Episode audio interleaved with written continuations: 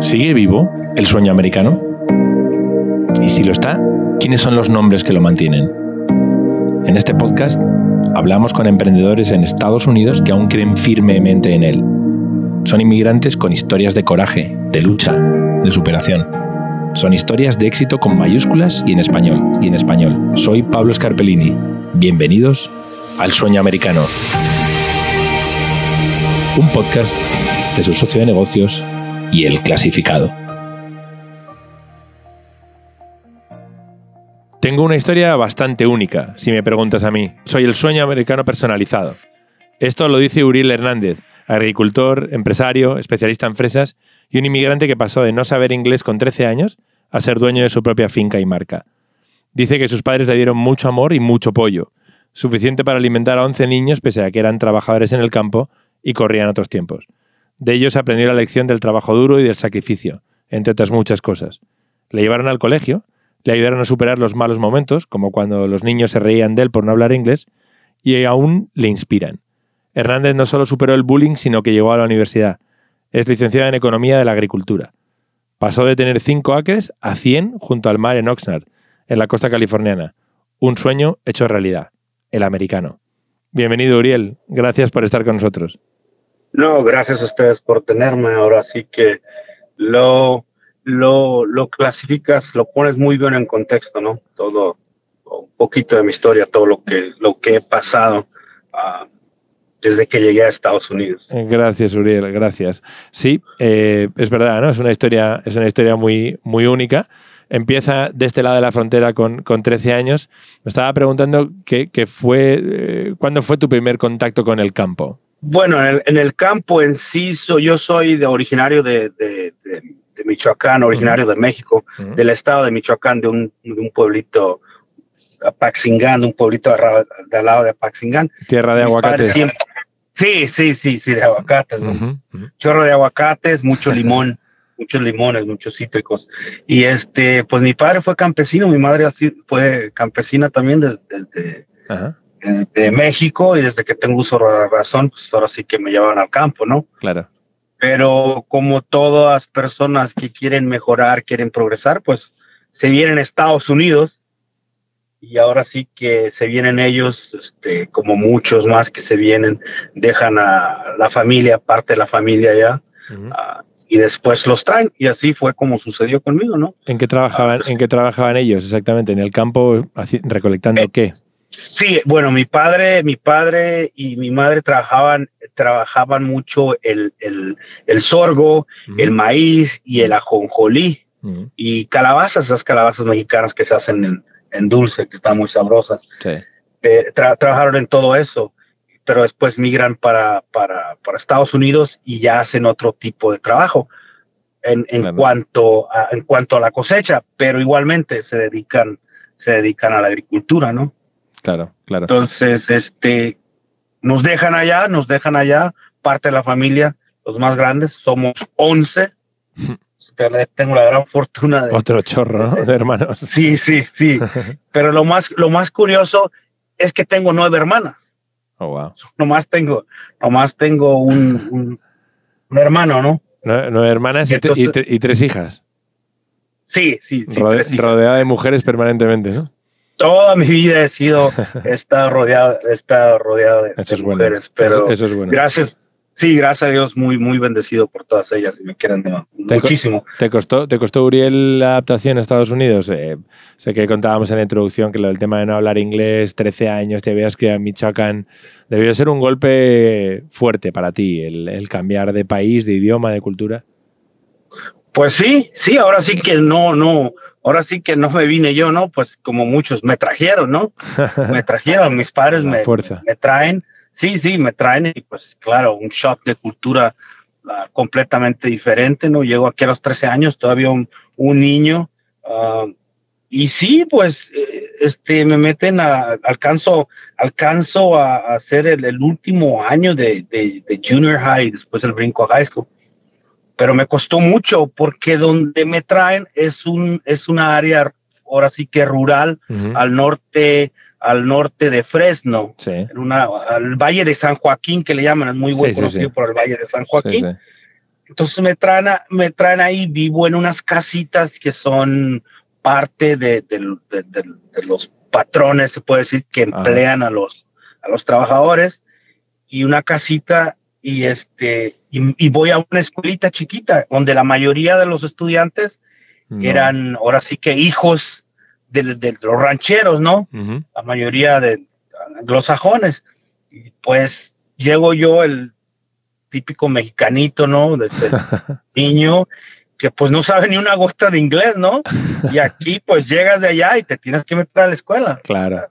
Claro, y te dieron, te dieron duro, me imagino, ¿no? Sí, no, no, me daban no solamente por la vestimenta, ¿no? Pues somos un chorro, claro. somos un chorro de hijos, mi padre y mi madre campesinos, no ganan muchísimo dinero, Lógico. o, comem o comemos o vestimos, ¿no? claro. Y sí, entonces, pues voy a, voy a, voy a la escuela, se burlan de mí, no me, pues no sé si era conscientemente o inconscientemente, pero así mm. son los niños, me imagino. Sí, sí, sí. se, burlaban de mí porque no hablaba bien el inglés o no hablaba cero inglés, ¿no? Y me, me hacían preguntas y no podía contestarlas, etcétera, etcétera. Entonces, mi vestimenta igual, ¿no? Pues ropita sin marca, no sé, o sea, lo que me podía comprar mi madre, ¿no? Claro. De segunda, de segunda, etcétera. Pero ese, ese, esa, esa, e, ese bullying, ahora que ese, ahora ya se conoce como bullying, ¿no? Sí, como bullying, sí. En aquel entonces que iba a saber yo que era bullying, o sea, me están dando carrilla, como dicen en México, ¿no? Ahora ya es grande. Sí, sí, así se entiende más, como en México se entiende más. Esto está muy, muy americanizado. Sí, sí, pero eso me motiva, fíjate que me motiva, ¿no? Digo, no, pues yo tengo que echarle ganas, o sea, no se van a no se van a burlar de mí si lo voy a superar. Y una maestra, pues no sé, le doy lástima o se pierde de mí o mira que soy muy aplicado, porque sí, yo venía muy aplicado en matemáticas. Era una materia que, venía, la podía dominar. Y, tú sabes que la matemática no tiene lenguaje, ¿no? Claro. O sea, números son números. Aquí, aquí en, todo el mundo. Sí. Sí. Entonces la dominaba bien y se empiadó de mí, le gustó y me, había, me abría la biblioteca, me dejaba que me quedara después de que terminaran las clases, como ella era, era trabajadora de la escuela, la maestra, se podía uno quedar en la biblioteca. Entonces yo emprendo y digo, pues le voy a echar ganas, me quedo muchas horas más después de la escuela, me pongo en una computadorcita de aquel entonces, ya era Apo, pero en aquel entonces era un floppy disk que se metía en la computadora. Era como de carbón o no sé, que se le metía a la computadora. del, año de la, del año de la polca. Sí, sí, dicen los mexicanos, del año del caldo. Exacto. y se lo metía ahí y empezaban a salir figuritas, ¿no? Manzana, apo.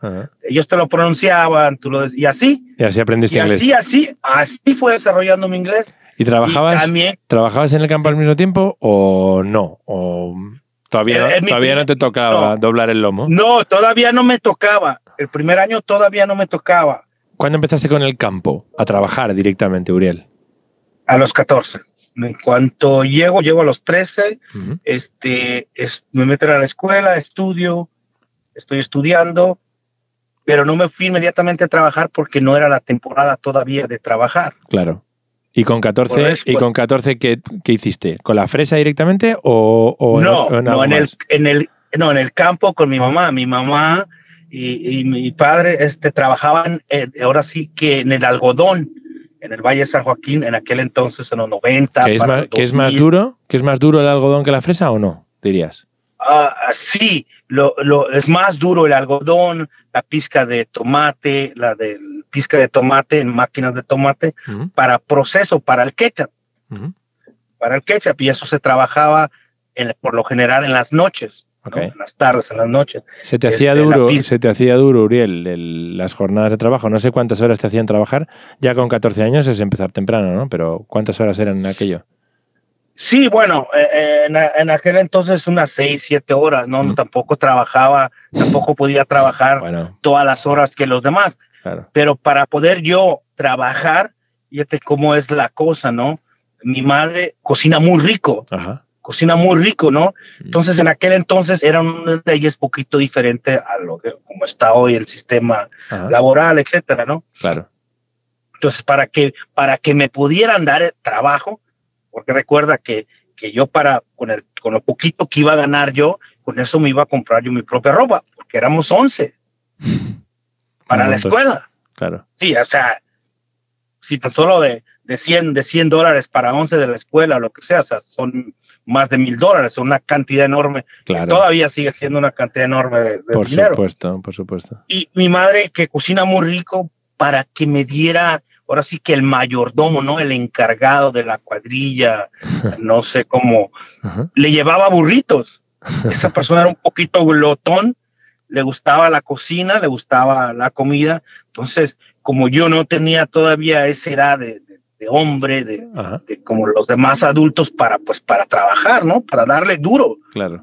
Ahora sí que, mi mamá le llevaba, pues, burritos, ¿no? Comida, como tipo para, hey, dale, dale oportunidad, nos va a ayudar, etcétera, y aquí está la, como una, una, ahora sí, los mexicanos, una mordida, un, soborno. un soborno. Exacto. Eh, y así me fui desarrollando con, con, en el campo con mi mamá. ¿Y la fresa cuándo? ¿Cuándo, ¿Cuándo te das cuenta de que la fresa es lo tuyo? ¿Qué es lo que te gusta?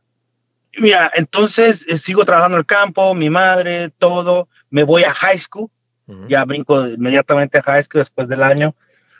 Y, y, me voy, mis padres eran migrantes, trabajaban en un lado, después en otro, el melón, el algodón, el tomate, la uva, etcétera. Se movían.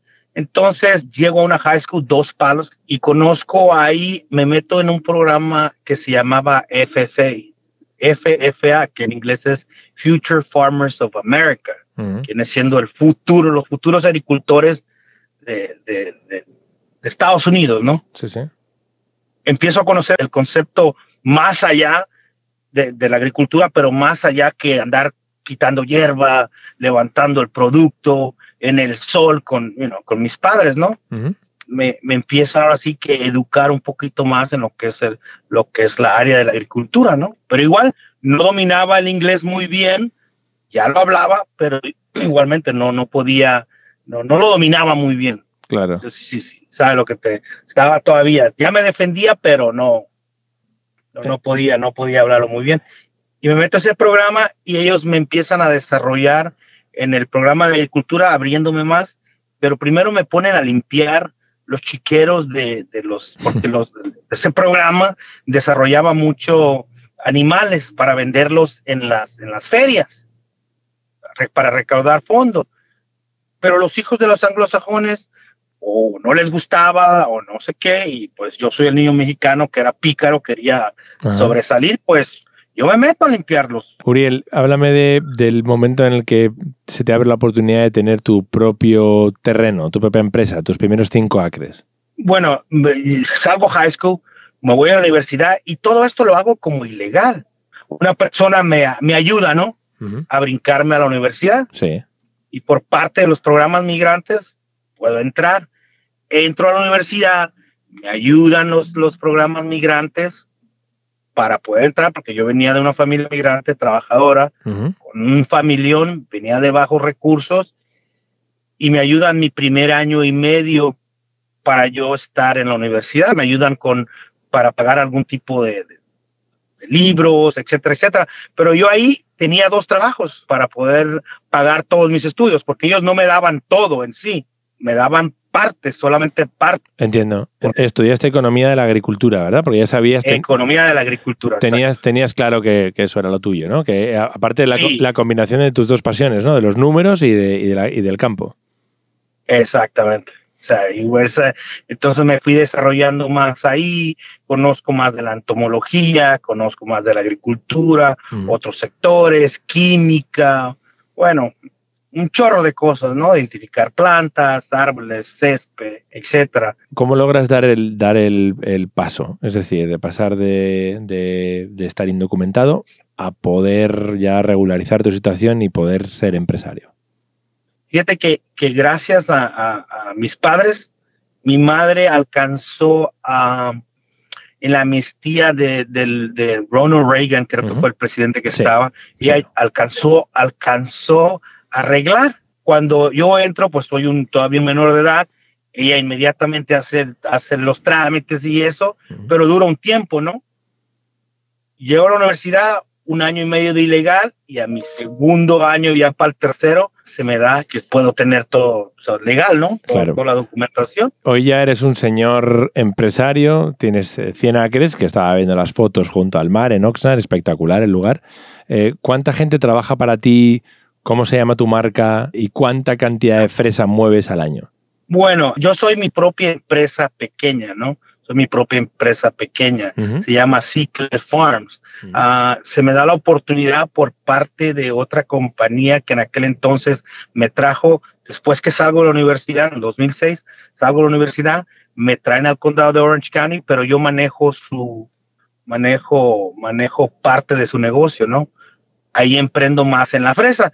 Después, dos años después, ellos me dan la oportunidad con cinco acres para, para emprender yo mi propia empresa. O sea, cinco acres una hectárea, dos hectáreas, por ejemplo, más o menos, pero era sea, algo nuevo para mí, ¿no? Dijeron, hey, me voy a aventar. Igualmente, como cuando me hacían bullying, ¿no? Que dije, lo voy a lograr, lo voy a lograr, y lo hice. Y así igual. ya, en el, ya para el 2009, cierra, cierra este, completamente esa compañía y me da una oportunidad con, la, con la compañía que estoy todavía, que es Central West Produce. Yo soy una, yo soy mi propia compañía, pero Central West Produce es que mueve toda mi fresa. Pero eh, es decir, pero ¿cuánta gente hace falta para recoger 100, 100 acres de terreno de sembrado de, fresas? Bueno, yo tengo mis propios empleados de 10 a 20, dependiendo de la temporada, y todo lo demás ese lo puede hacer otras personas, un contratista, etcétera, etcétera. Lo que te preguntaba antes de cantidad, ¿cuántas fresas salen de un campo así?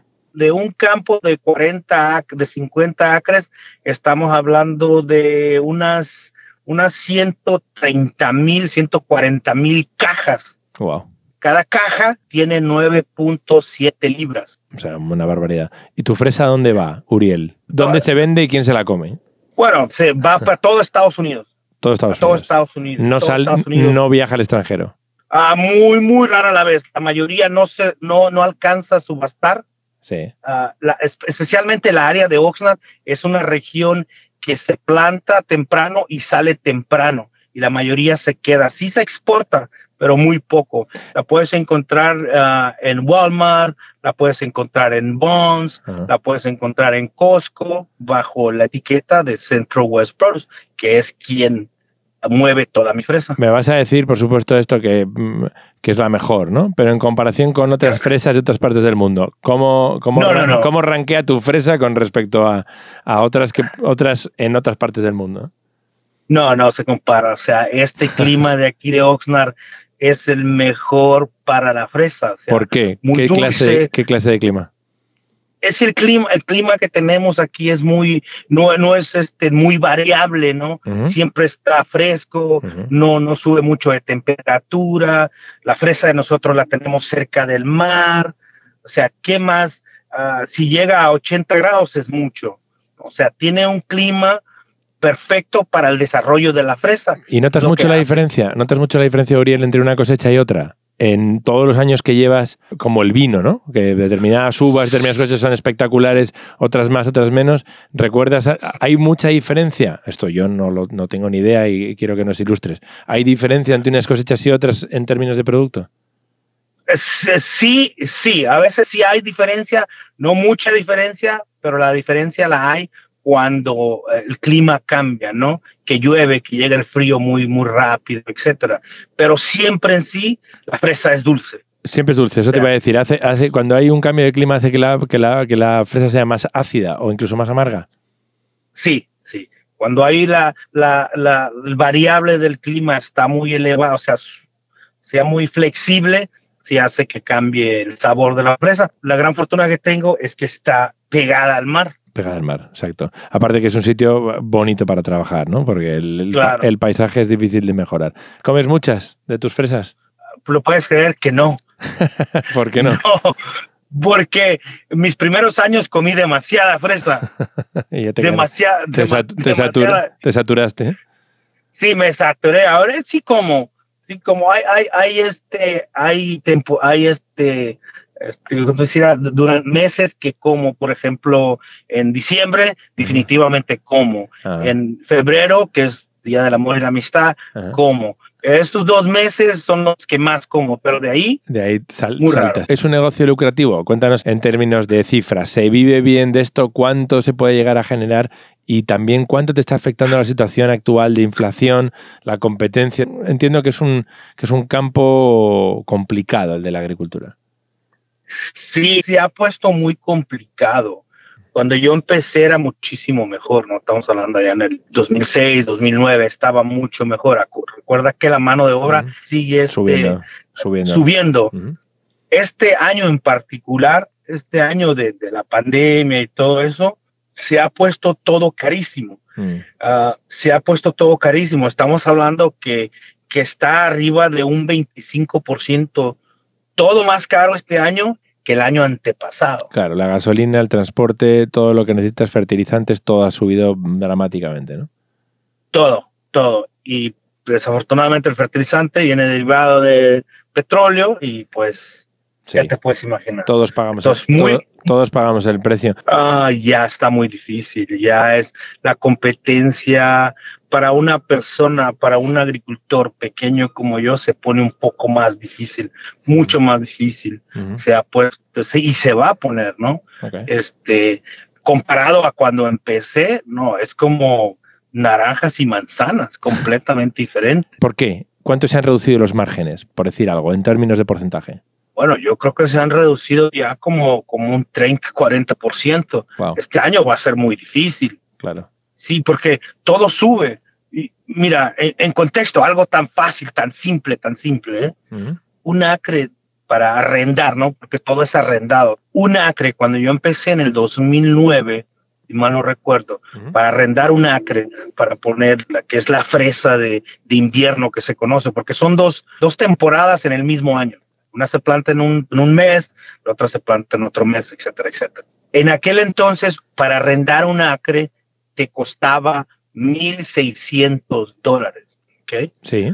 Hoy te cuesta arriba de cuatro mil dólares hasta cinco mil dólares el acre. Bestial. O sea, 100%, 200%, 300%. ¿Hay años que hayas perdido dinero, Uriel, con esto? Sí, sí, sí. Sí, fíjate que tuve la gran desfortuna de, bueno, con la pandemia, este, pues fue un poco difícil. Pero aquí hubo un, incendio grandísimo en el 2018. Lo recuerdo. El Thompson Fire, que le decían, que hubo incendios por todos lados, ¿no? Y resulta que mi campo, que está al lado del, del mar, yo tenía el fuego, estaba por todos lados. En la espalda, sí, me acuerdo. En la, en la, parte de la, de la sierra de, de, ahí, incluso desde el mar, se veía perfectamente, manejando de Los Ángeles a Santa Bárbara, se veía perfectamente cómo el monte había quedado arrasado. Sí, todo. Entonces, ese año fue muy difícil porque pues se, se oscureció todo, se echó mucha ceniza, cayó mucha ceniza al campo y no se pudo cosechar. O sea que prácticamente con la cosecha, el 80% de la cosecha se echó a perder. ¿Qué esperas para el futuro, Uriel? Eh, de tu negocio de las fresas, del sector en general, ¿Cómo, ¿Cuál es tu proyección y qué, con qué sueñas? Bueno, sueño conseguir en este negocio, ¿no? Como cualquier persona que tiene su negocio pequeño, se pone difícil, pero no imposible. Independientemente del resultado, cuánto dinero puedas ganar más o menos, igual lo tuyo ya es una, la consecución de un sueño americano, como tú mismo decías en, otra entrevista. La realización de, un sueño ¿no? y una superación absoluta, de haber llegado sin nada, eh, con otros 11 niños y haber conseguido lo que has conseguido, tiene un mérito enorme. ¿Qué sientes cuando miras hacia atrás y piensas en este sueño americano que me imagino que tú sentirás que, que sigue más vivo que nunca, ¿no, Uriel? Sí, no, no, no, sí, pues en mucho, en mucha satisfacción personal, ¿no? Que les cuento, pues ahora sí que a la nueva generación, ¿no? Que son mis hijas, le cuento el esfuerzo y el logro que, he hecho. No tengo mucho, pero tengo ahora sí que poquito de mi sueño americano y pues impulso eso en ellas, ¿no? Que ahora sí, pues yo ya voy, ya voy de salida, ya voy ella es la, ella toda la juventud, mis hijas es la, nueva generación y impulsar en ellas, ¿no? Que si su padre este, lo hizo de ilegal a ser negociante, mm. propio dueño de negocio, ellas también lo pueden hacer. Seguro. Con, Todas las, con todas las oportunidades que tienen en Estados Unidos, ¿no? Por supuesto. Serás una inspiración eh, para siempre, para ellas, me imagino. Uriel eh, Hernández, muchísimas gracias por tu tiempo, por abrirnos, abrirnos tu, tu, campo, tu finca, explicarnos cómo funciona el mundo de la fresa y habernos contado tu historia. Un verdadero placer haberte tenido hoy. Bueno, gracias a ustedes por tenerme, gracias por escuchar y de, claro, contar mi historia, ¿no? Ya veis, el sueño sigue vivo, alimentado por la ilusión de inmigrantes así. Ya somos 62 millones de hispanos en Estados Unidos, según el último censo, y 4.6 millones de negocios están en nuestras manos. Tú puedes ser el siguiente. Si te animas, o ya lo has hecho, cuéntanoslo en este podcast. Somos su socio de negocios y esto es el sueño americano. Hasta la semana que viene. El clasificado.